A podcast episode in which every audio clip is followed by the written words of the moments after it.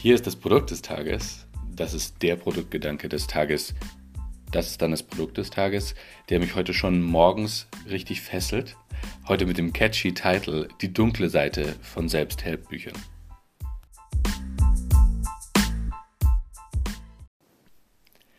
Ich selbst konsumiere gerade sehr viel Inhalte zur Produktentwicklung, zur Produktivität im Allgemeinen und zu Leadership, ähm, weil es alles Themen sind, die mich interessieren und natürlich möchte ich von den allerschlausten und erfahrensten Menschen ähm, da draußen ja auch was lernen. Soweit so schlüssig. Ist auch, glaube ich, etwas, was unsere Gesellschaft äh, sehr enorm wertschätzt und äh, macht ja auch alles total Sinn. Ähm, ich habe mir ist nur aufgefallen, dass das wahrscheinlich zu viel geworden ist und äh, dazu jetzt mal hier ähm, der Produktgedanke deswegen. Aber vielleicht kann ich vorab gleich mal ein bisschen Wert schaffen, indem ich sage, ähm, was ich gerade so lese. Ähm, vielleicht als ein Buch, was, was wirklich ähm, sehr, sehr konkret ist, sehr äh, strukturiert aufgebaut ist und, ähm, und trotzdem, trotzdem breit genug ist, damit man es in verschiedenen Lebenssituationen auch anwenden kann, ist ähm, das Buch On Managing Yourself von der Harvard Business Review.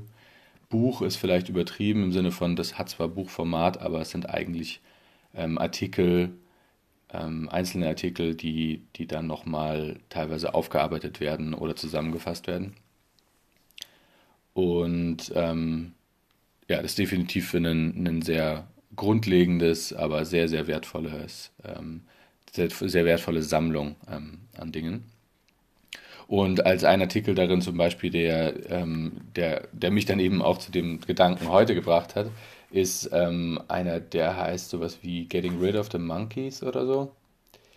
Also Get the Monkey off your back ist das Prinzip. Ähm, es geht darum, dass sobald man eine Sobald man eine Verantwortung übernimmt, sobald man ein Problem eines äh, Mitarbeiter, Kollegen, Freundes etc. übernimmt, das könnte eingeleitet werden mit der Frage, was denkst du denn, wie wir das machen sollten? Oder kannst du mal dir das überlegen ähm, und dann auf mich zurückkommen? Ähm, könntest du, genau. Also, also im Prinzip alle so offene Fragen, die jetzt nicht per se sind, du musst das machen, aber die im Prinzip implizieren, dass der nächste Zug ähm, der deinige ist. Und ähm, da geht es darum, dass man an diesem Moment einen Monkey übernimmt. Und, ähm, und, und sozusagen das wird als Bild verwendet dafür, dass, dass wenn man gerne Verantwortung übernimmt und nicht lernt, diese eben nicht anzunehmen oder abzugeben, ähm, dass man die Probleme und letztendlich ist Verantwortung ja immer, immer die Verantwortung für irgendeine Art von Problemlösung. Ähm, jedenfalls im Arbeitskontext, dass das sehr, sehr typisch ist, dass man dort eben sehr viele Probleme sich auf seine Schultern lädt, sehr, sehr viele Monkeys und, ähm, und die dann erst wieder schmerzhaft erst abgeben muss. Ähm, sobald man sie mal angenommen hat, ist das sehr viel schwerer. Und äh, dieser Artikel ähm, geht eben darüber, dass man, dass man wirklich lernen muss, ähm, zu wissen, was sind die Monkeys, die man tatsächlich auf der Schulter tragen will und welche sind die, die man von vornherein nicht zulassen sollte. Und dass die meisten Menschen, besonders aber auch ähm, Manager und so weiter, ähm, die Eigenschaft haben, eben deutlich zu viel Monkeys aufzunehmen. Ähm, dabei geht es jetzt nicht nur um eine klare Rollendefinition, sondern dabei geht es auch darum, der anderen Person ähm, das Gefühl zu geben, dass sie eben durchaus die Kapazitäten, die Fähigkeiten etc. haben, die Sachen zu lösen und dass diese da kommen wir dann auch wieder zum Thema Motivation, ähm, dass diese Autonomie in, der, ähm, in dem Monkey-Tragen sozusagen äh, durchaus wichtig ist, ähm, auch für die anderen Menschen. Man tut sich also im Zweifelsfall keinen Gefallen, äh, niemandem einen Gefallen damit, wenn man sich ganz viele Monkeys selber auf den Rücken setzt. So, also ähm, sehr ähm, gutes Sinnbild, um nochmal einen Gedanken rüberzubringen, über den man sich äh, sicher schon mal irgendwie Gedanken gemacht hat. Und ähm, und dann gibt es weitere Sachen, so konkretere Talks, die ich mir aktuell anschaue. Vielleicht kann ich da ja auch mal eine Zusammenfassung machen, jetzt spezifisch über, über Feedback-Schleifen bei, bei der Produktentwicklung und die Wichtigkeit von ordentlicher Hypothesentestung in der Produktentwicklung und all diese Dinge. So, und dann kommt ja danach dann die Realität. So, also das eine ist so die, man konsumiert das so in schönen verpackten Formaten und das ist ähm, alles wahnsinnig richtig und inspirierend und gut äh, zusammengefasst. Und ähm, dann kommt die Realität und die Realität ist, man hat keine Zeit für saubere Tests ähm, eventuell. Ja, also man hat vielleicht nicht die ähm, Nutzerfeedback-Schleifen, um sein Produkt weiterzuentwickeln, die man gerne hätte. Man hat einen super vollen Terminkalender, externe Anfragen und lässt sich davon ablenken, ähm, vielleicht doch seine Selbstmanagement-Initiativen mal zu starten.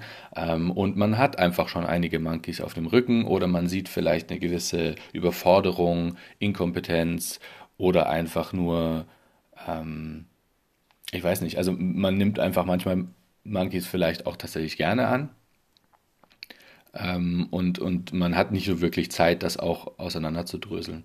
Und das ist dann irgendwie oft die Realität. Und ähm, ich sage jetzt, das ist oft die Realität, weil ich das wirklich bei vielen Menschen, glaube ich, ähm, betrachte und bei mir konkret ähm, sehe, dass, dass es viel, hm, es ist viel leichter, mehr Inhalte kon zu konsumieren, als man umsetzen kann. Ich glaube, da ist jetzt nichts Revolutionäres dran. Und äh, was ich bei mir konkret betrachtet habe, ist, was ist der Mehrwert, ähm, sozusagen noch mehr inspirierende oder ähm, revolutionäre oder ähm, Self-Management und Self-Help-Inhalte äh, zu konsumieren, wenn sie nicht zur Anwendung kommen. Das heißt, ich kann, ähm, wenn ich eine halbe Stunde Artikel lese oder, ähm, oder so, kann ich so viel Konzepte aufnehmen, die mich aber wahrscheinlich Wochen kosten werden, sie zu implementieren. Das heißt, worum es bei der dunklen Seite von Self-Help geht, ist, es kann einem auch einfach das Gefühl geben, dass man wahnsinnig an sich selbst arbeitet und wahnsinnig an der eigenen Produktivität arbeitet, etc., ähm, weil man wahnsinnig viel davon konsumiert, wahnsinnig viel Konzepte im Kopf hat. Ähm, sobald man die aber nicht umsetzen kann, und das kostet nun mal dann tatsächlich die Zeit, ähm, lügt man sich dabei wahrscheinlich auch ein bisschen selber in die Tasche. Und im Zweifelsfall weiß man ja schon einige Dinge, die man angehen könnte. Ja, also ohne jetzt ein verrücktes Buch lesen zu können, könnte ich jetzt sagen, ich weiß, dass ich wahrscheinlich immer noch zu viel Zeit in Meetings verbringe, die ich nicht müsste, jetzt im Arbeitskontext. Ich weiß, dass ich immer noch zu viel Zeit mit ähm, sozusagen der Auseinandersetzung mit, den, mit dem mit der direkten Auseinandersetzung mit dem Team verbringe, um zu sagen, gut, wie, wie ist die Stimmung, wie kann man die und so weiter, dass es vielleicht wichtiger wäre, da den Monkey mir nicht so sehr auf die Schulter zu setzen, sondern zu sagen, gut, ich versuche mich noch mehr ähm, wirklich auf die reine äh, Produktentwicklung zu konzentrieren. Das sind jetzt so konkrete Dinge, die mir einfallen. Das ist jetzt irgendwie nicht schlimm und das ist nicht, dass ich jetzt da irgendwie meine Rolle verlasse. Aber es ist einfach so, wo lege ich den Fokus hin? Ja? Also wo, wo nehme ich mir nochmal einen Monkey auf die Schulter, den ich vielleicht auch nicht aufnehmen müsste. Und man, und man weiß einfach doch schon, äh, man hat, also ich habe auf alle Fälle einige Ideen von Dingen, die ich anpassen könnte. Wenn man komplett clueless ist, komplett keine Ahnung hat, was man besser machen könnte, dann äh, ist, ist es natürlich total richtig, sich so ein Buch an die Hand zu nehmen. Aber das ist für die meisten, glaube ich, nicht der Fall. Und äh, man kennt einfach viele Techniken und Wahrheiten schon. Und so viele gibt es vielleicht auch einfach nicht obwohl es sehr, sehr viele Bücher über verschiedene Sachen gibt, aber die Themen scheinen doch sich auch immer wieder zu wiederholen. Und ähm, natürlich ist das Outcome all dieser Gedanken für mich äh, natürlich ziemlich einfach und das bedeutet irgendwie einfach machen, statt mehr zu konsumieren. Und ähm, was man damit schafft, also ist einfach so einen positiven Feedback-Loop und da kommen wir wieder zur Motivation, Selbstwirksamkeit und so weiter. Ich habe halt nicht das Gefühl, dass ich jetzt ähm, alles umwälzen kann, so wie das der revolutionäre Produktentwickler bei Google mal jetzt sagt. Aber wenn ich, ähm, wenn ich sozusagen das, was ich schon weiß, ähm, versuche zu übersetzen in irgendwie super kleine Veränderungen, dann baue ich eben diesen, diesen, dann habe ich ein Selbstwirksamkeitsgefühl, dass ich das schaffen kann. Und sobald ich das schaffe, habe ich eben diesen positiven Feedback-Loop von, von Ergebnissen, von ich habe tatsächlich was verändert und es ist irgendwie spürbar.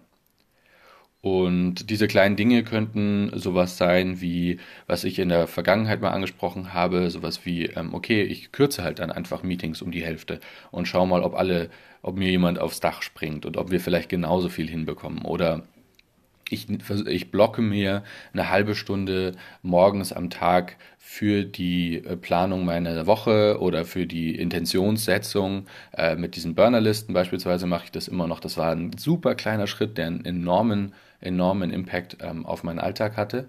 Und das ist lang nicht so angsteinflößend. Ja? Also es ist nur ein, ein To-Do-Listen-Konzept zu verwenden, ähm, mehr oder weniger, ähm, und dafür sich ein bisschen Zeit rauszunehmen ähm, ist, ist deutlich leichter als, als irgendwie ein komplettes Produktivitäts-Overhaul-Regiment einzuführen, wo man irgendwie alles umwirft, was man bisher so gemacht hat. Und damit kommen wir zu den äh, drei, drei Punkten, den drei Takeaways, die ich hier versuche immer zu am Ende nochmal so zusammenzufassen. Und das, das eine ist, was jetzt besonders für mich wichtig ist, ähm, ist nicht obsessiv Wissen zu konsumieren, sondern lieber kleine Sachen anwenden. Ähm, ich denke eben genau, die Gefahr hier ist nicht, dass man zu viel Wissen im Kopf hat, sondern die Gefahr ist, dass das Verhältnis zwischen Wissenskonsum und der Wissensanwendung ähm, total falsch ist. Ähm, und, und es einem so einen Feel-Good-Moment gibt, der, der bedeutet, ja, ich tue ja was aber nicht unbedingt, ähm, nicht unbedingt tatsächlich in der Realität verwurzelt ist. Der zweite Punkt ist, kleine inkrementelle Veränderungen heute vorzunehmen. Ähm, das wäre eben beispielsweise sowas wie mal mit der, mit der Burnerliste anfangen, ähm, für mich. Ähm, oder einen Monkey nicht nehmen. Ja? Also der nächste Monkey, der kommt, in dieser und dieser ähm, in dieser und dieser Kategorie, den nicht zu übernehmen. Das ist ja auch schon ein Win. Und ähm, das bringt mich zu meinem, zum dritten Punkt.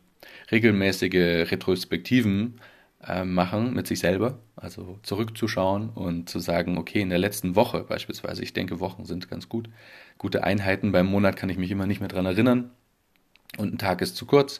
Ähm, also eine Retrospektive machen, das kann man machen, indem man sich irgendwie ähm, das einfach mal aufschreibt. Das kann sowas wie ein, so, so wie ein Wochentagenbuch sein, ähm, wo man versucht zu spiegeln, okay, was sind die Dinge, die ich positiv angewandt habe, sich auch zu zwingen, die positiven Sachen zu sehen da, das hilft enorm. Also, keine Ahnung, die drei Dinge, die ähm, ich bezüglich meiner Produktivität angepasst habe.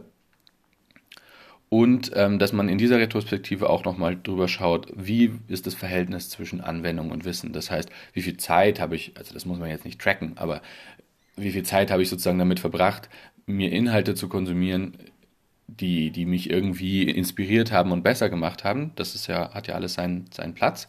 Aber wie viel Anwendung ist denn dazu auch gekommen? Und dass man da einfach schaut, dass man seine Energie vielleicht einfach ein bisschen anders verteilt. Ähm, das werde ich auf alle Fälle versuchen. Und nur um nochmal auf den Titel zurück, zurückzukommen, die, die dunkle Seite von Self-Help-Büchern ist eben dieses Gefühl von, ich tue etwas, aber wenn ich es nicht anwende, dann ist es halt eher eben ein Feel-Good-Moment. Das war das Produkt des Tages, die dunkle Seite von Self-Help-Büchern.